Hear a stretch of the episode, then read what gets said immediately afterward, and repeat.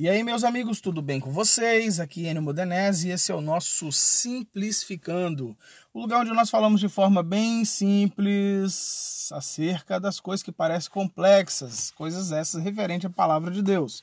E você sabe que muitas vezes é complexo mesmo. Só que o nosso assunto de hoje é exatamente isso. Jesus propôs que a melhor forma de viver é na simplicidade do evangelho. É isso mesmo. Tem muita gente complicando muita coisa. E Jesus já tinha ensinado isso. Gente, vive de forma simples. Vamos lá? Vamos aprender um pouquinho sobre isso. É, o nosso texto base está em Mateus capítulo 11, versículo 28. Mateus 11, 28 diz assim a Bíblia: Vinde a mim todos os que estáis cansados e sobrecarregados, e outras traduções falam oprimidos, e eu vos aliviarei. Tomai sobre vós o meu jugo e aprendei de mim que sou manso e humilde de coração, e encontrareis descanso para as vossas almas, porque o meu jugo é suave e o meu fardo é leve. Temos bastante coisa aqui para analisar três versículos com bastante coisa. Mas vamos começar pelo versículo 28. Jesus está dizendo: Vinde a mim, todos os que estáis cansados e sobrecarregados. Primeiro ponto aqui a ser analisado é que existem pessoas que estão cansadas e existem pessoas que estão sobrecarregadas. São dois níveis de cansaço. É, nós vivemos em tempo em que a ideia de cansaço, a ideia de estar cansado emocionalmente, fisicamente, psicologicamente, é muito forte. Muito estresse, muita correria, muita loucura. E também, às vezes, por exemplo, agora nós estamos vivendo esse momento da pandemia e o cansaço ele não está referente apenas a fazer coisas, mas a deixar de fazer coisas também. Por exemplo, tem uma galera que está na quarentena e está cansado de ficar dentro de casa. É isso mesmo. Ou seja, a rotina cansa. A rotina cansa. A rotina cansa. Então, a gente precisa sair da rotina. Ok? Vamos lá. Quem são, quais são essas duas classes de pessoas, cansadas e sobrecarregadas? A pessoa, quando ela está cansada, é, pense comigo, no primeiro momento, aqui ele vai estar tá falando da ideia de julgo. Você levando isso para literalidade, a ideia de julgo é aquela madeira né, que era colocado sobre os animais para que eles empurrassem ali uma carga. Isso na, em forma literal. Hoje nós vamos ver que existe um outro jugo, mas levando de forma literal, o jugo é, que o boi carregava ou a cangalha, né? Aí você vai imaginar. E também tinha um outro tipo de jugo que a pessoa colocava sobre as costas uma madeira para carregar ou dois baldes ali com água ou um peso para equilibrar o peso. Aquilo ali é o jugo, o lugar onde se vai colocar para equilibrar o peso que nós carregamos. É isso literal. É, então o que acontece?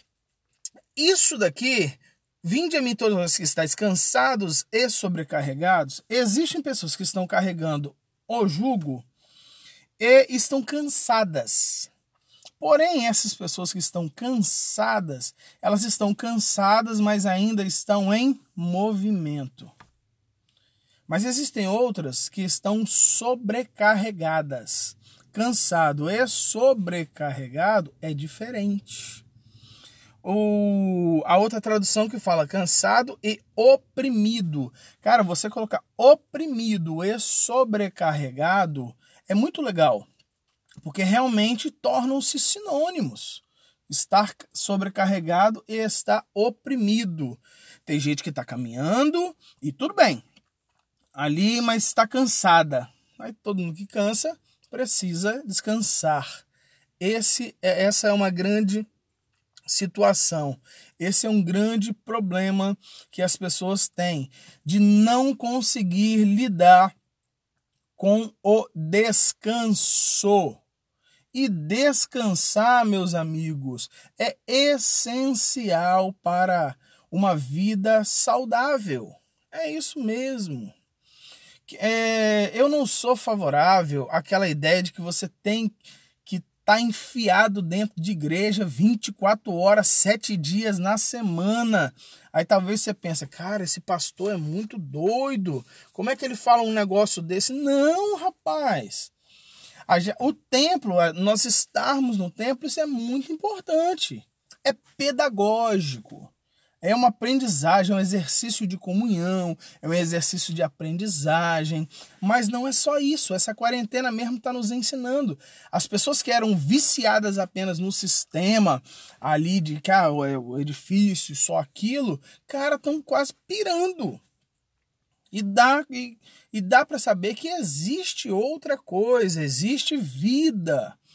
É, fora disso, eu tenho encontrado alguns amigos que têm falado comigo assim, falam assim, rapaz, eu tô vivendo muito bem, cara, com a minha família, graças a Deus, e a minha vida cristã, eu tenho estado em mais comunhão com Deus. Eu falei, rapaz, que doideira, né?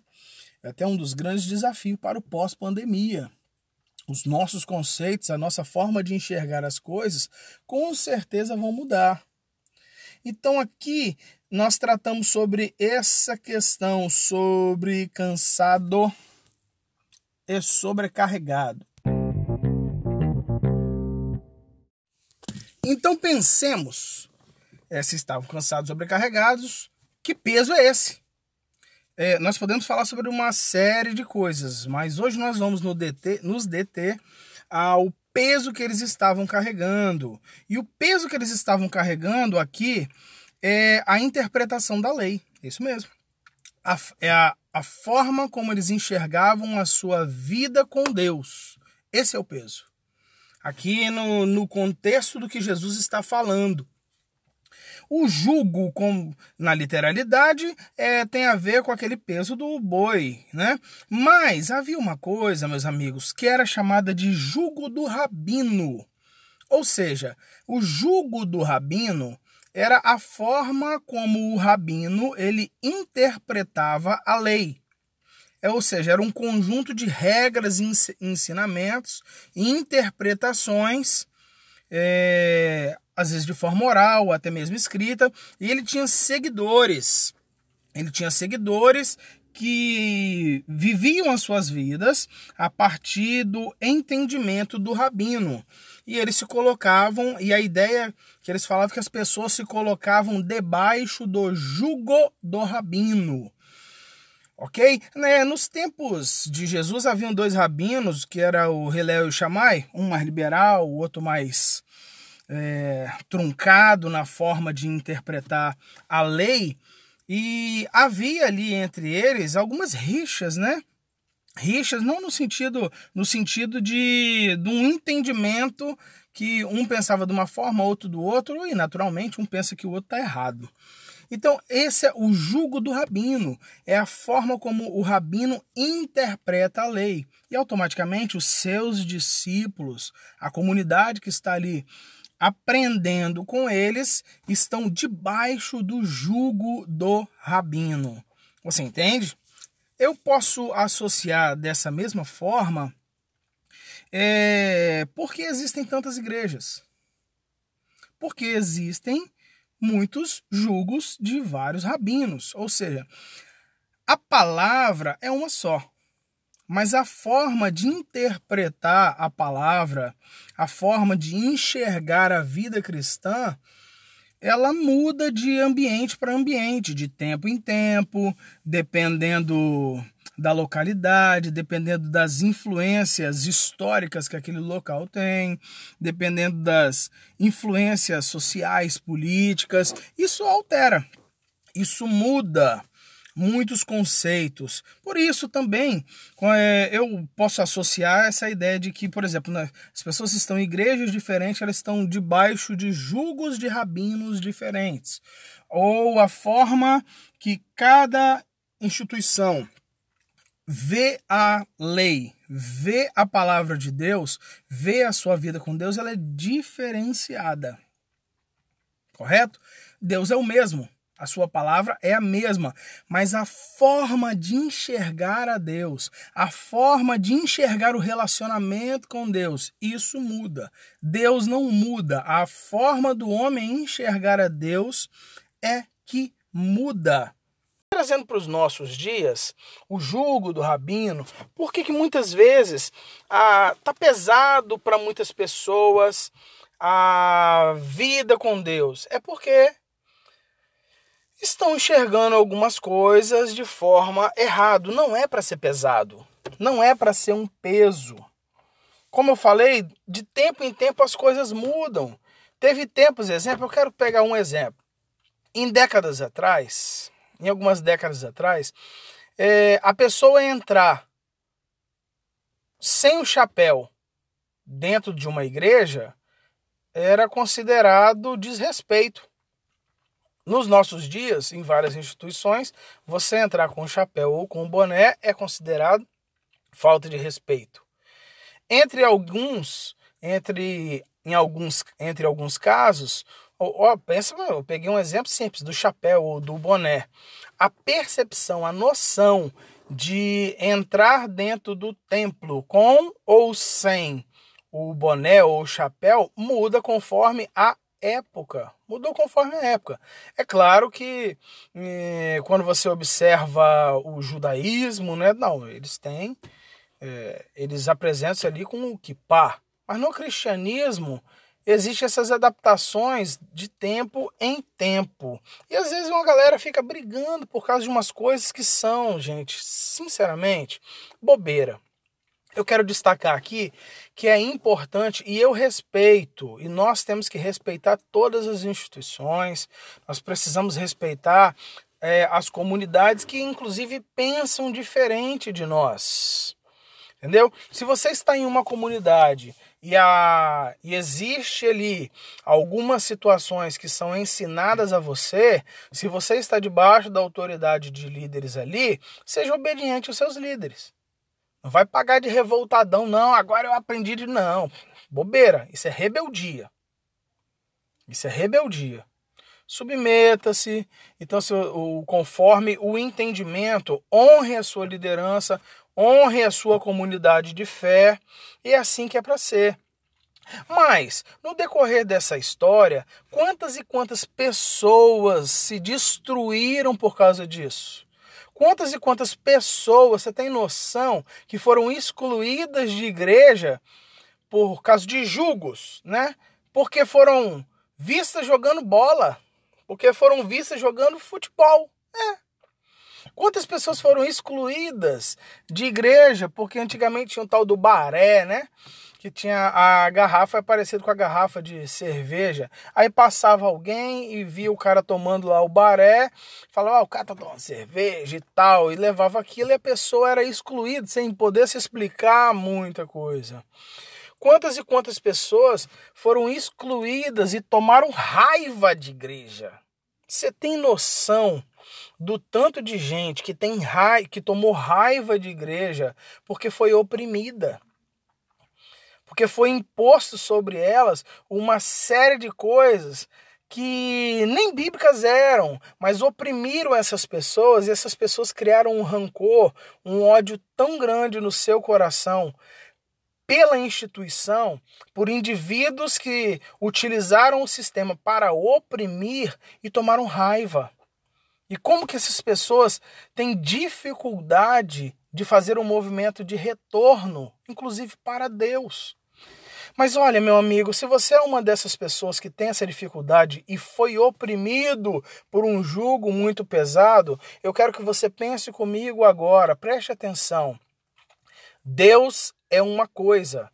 Aquela pessoa que te oprimiu, que fez aquilo com você, ei, ele não é Deus.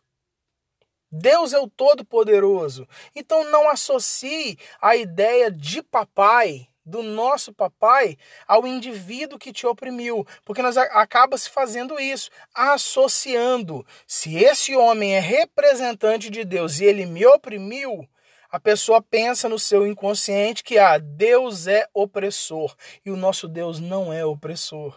Nosso Deus é um Deus bondoso. Não confunda o amoroso Deus do amor com aquilo que te oprimiu. Supere isso. E se você que está me escutando passou por isso, olha, papai está com muita saudade de você. E você sabe que a melhor coisa que você vai fazer é voltar a ter uma vida de relacionamento com Ele. E a, a palavra fala: o meu, tomai sobre vós o meu jugo, eu sou, e aprendei de mim. Aprendei de mim. Ou seja, porque o que é pesado é o ensinamento pesado, mas o ensinamento de Jesus, ele fala que o seu jugo é suave e o seu fardo é leve. Então, meu querido, então, minha querida, você que está me escutando, a obra de Deus não é para ser pesado, não é para ser um fardo, não é para te destruir, não é para te sobrecarregar, não é para te sugar. Você não é um empregado de Deus, você é o filho do Pai. É claro que muitas vezes tem pessoas que acabam trazendo para si muita coisa e quer fazer tudo, quer abraçar o mundo e quer fazer todas as coisas e não delega coisas. Líder, você que está me escutando, se você não delegar coisas, se você não tem gente na sua comunidade que você possa confiar para fazer as coisas, você errou muito, cara. Se as pessoas dependem exclusivamente de você para que a obra aconteça, cara, você errou muito. Você se tornou uma muleta para os outros. E não é isso que Deus quer para você. Tem que ser leve, tem que ser repartido, tem que ser. É, a, a Jesus fala que é suave, é de uma forma que você consegue fazer sem se matar, sem te oprimir. Nosso Deus, o tanto de gente, líderes aí, que estão é, é, é, angustiados, que estão com problemas psiquiátricos, porque abraçaram tudo e que e querem são centralizadores é enorme, estão adoecendo. O reino de Deus, a obra de Deus não é para te adoecer.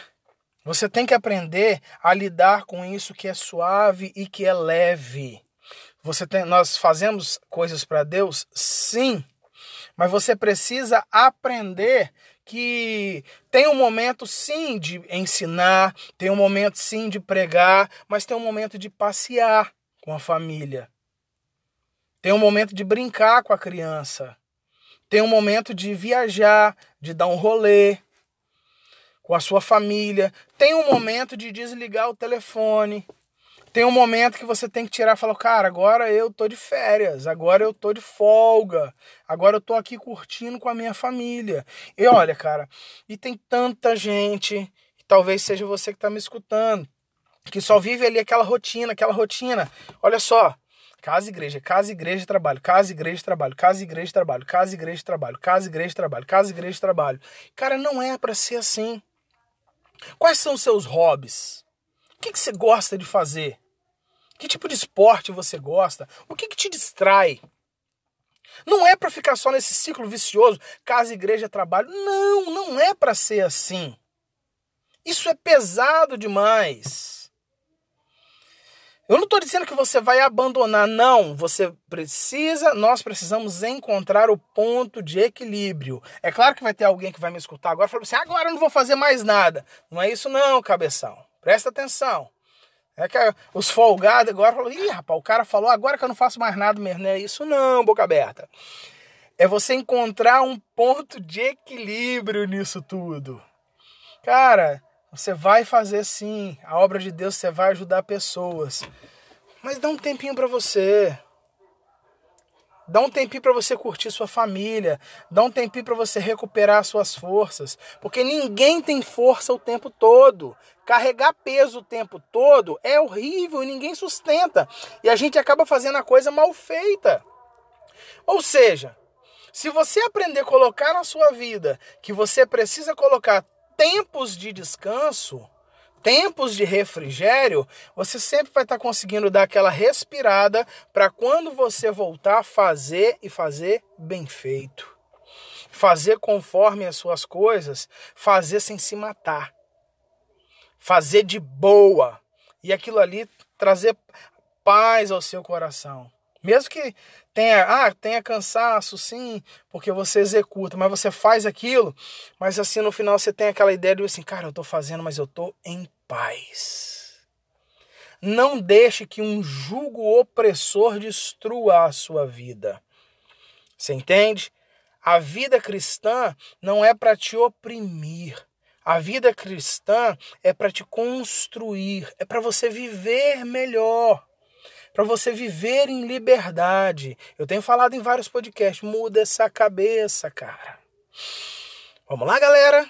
Respira, reavalia a sua vida, se o que você está fazendo está correto, se o jugo que você está carregado está pesado demais, se a forma como você está vivendo, eu já te disse. Se está pesado demais, se está sobrecarregado, pode ser qualquer coisa, mas não é o jugo de Jesus. Não é a vontade de Jesus. Se está sobrecarregando, se está pesando, pode ser qualquer coisa, mas não tem nada a ver com Jesus. É difícil ouvir isso, né? Mas é a verdade. Pois é, meus amigos, nós falamos hoje sobre os jugos pesados, mas e o jugo de Jesus, que era leve? Esse você não falou, Enio. E nem vou falar, porque esse é assunto para o próximo podcast. Nós nos vemos na próxima, onde nós veremos, afinal de contas, se o jugo de Jesus era leve, que jugo é esse? Tchau, fique com Deus.